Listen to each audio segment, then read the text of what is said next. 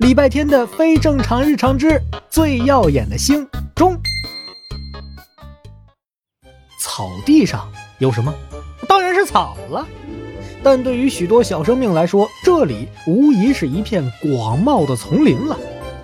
礼拜天刚在草地上躺下，就听到惊呼声。他不想自寻麻烦，于是装作打了个哈欠，挪了挪身体。那尖细的声音果然如释重负的松了一口气。啊，得救了！这熊孩子能不能回自己的教室睡觉去？我身上的两百八十九根刺被他压弯了两百根。哎，这里是学校，有熊孩子是没办法的。要是能换个地方就好了。对我们来说，换个地方不是很简单的事吗？随便往路过的小孩裤腿上一粘。想去哪里都行。礼拜天把眼睛悄悄睁开一条缝，看了看，哦，原来是苍耳们啊！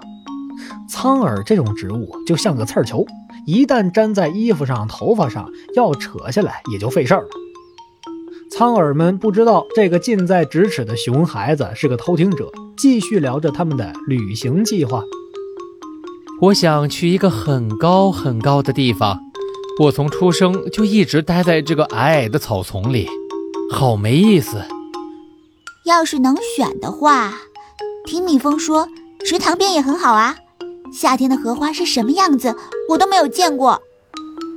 哪里的故事多呀？我喜欢听故事，不想听虫子叫。想看看更广阔的地方，我们这里呀，只能看见一根一根没完没了的草，一点都不好玩。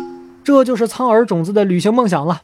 远远的传来午餐铃的声音，礼拜天慢慢悠悠的起身，打算去填饱一下肚子。至于苍耳怎么传播，传播到哪里，有他们的自然规律。礼拜天不想多管闲事儿，刚站起来走开两步，苍耳们又讨论开了。我们这里的位置挺偏僻的，小孩来的少，只能粘在路过的猫身上了。对。猫猫狗狗的毛很多，它们来钻草丛，我们就粘上去。不过猫狗的毛也太多太浓密了，从它们身上离开的时候，它们肯定疼得哇哇叫。管它疼不疼，帮我们旅行就是他们的使命。礼拜天想象了一下，过些天那群猫猫狗狗可怜巴巴的找自己取下苍耳的样子，长长的叹了一口气。他转身走入那片的苍耳丛里，来来回回地走了几圈，直到所有成熟的苍耳都粘在自己的裤腿上了，才从草地离开。而苍耳们都为这突如其来的旅行激动坏了。天哪，天哪，天哪！幸福来的太突然了！妈妈，我要远航了！我终于要离开那个该死的草丛了！前进，前进，前进！带着满满两条裤腿的苍耳，自然不能去食堂了。万一粘到别人身上，就麻烦了。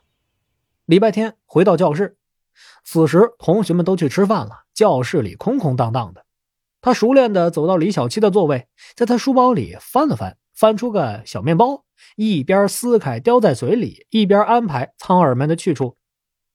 嗯，喜欢听故事，那就放在讲台上的这盆仙人掌里吧。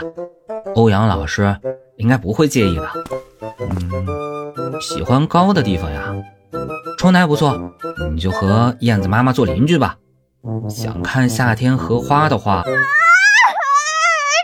是什么东西啊？我的新裙子！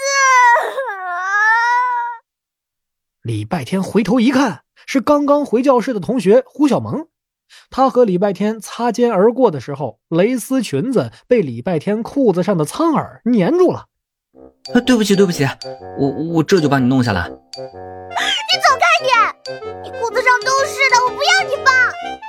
对不起，对不起有用吗？这条裙子是我爸爸从国外给我寄回来的，这些东西让我的裙子都拉丝了。你是不是故意的呀？本来教室里没有这些东西的，弄得到处都是，你是不是脑子有问题呀？喂，胡小萌。胡小萌的裙子被苍耳弄坏了，气得口不择言。刚回教室的郝佳佳把他的话听得清清楚楚，立刻出言阻止。礼拜天又不是故意的，他已经跟你道歉了。你怎么知道他是不是故意的？他平时就奇奇怪怪的，上次的蜜蜂也是他招进来的吧？我看他就是不正常。胡小萌，你现在立刻给礼拜天道歉！凭什么？我就不！每次考试拖我们班总分后腿的也是他。两个女生吵了起来。午饭后回教室的同学越来越多，大家都围在一旁议论纷纷。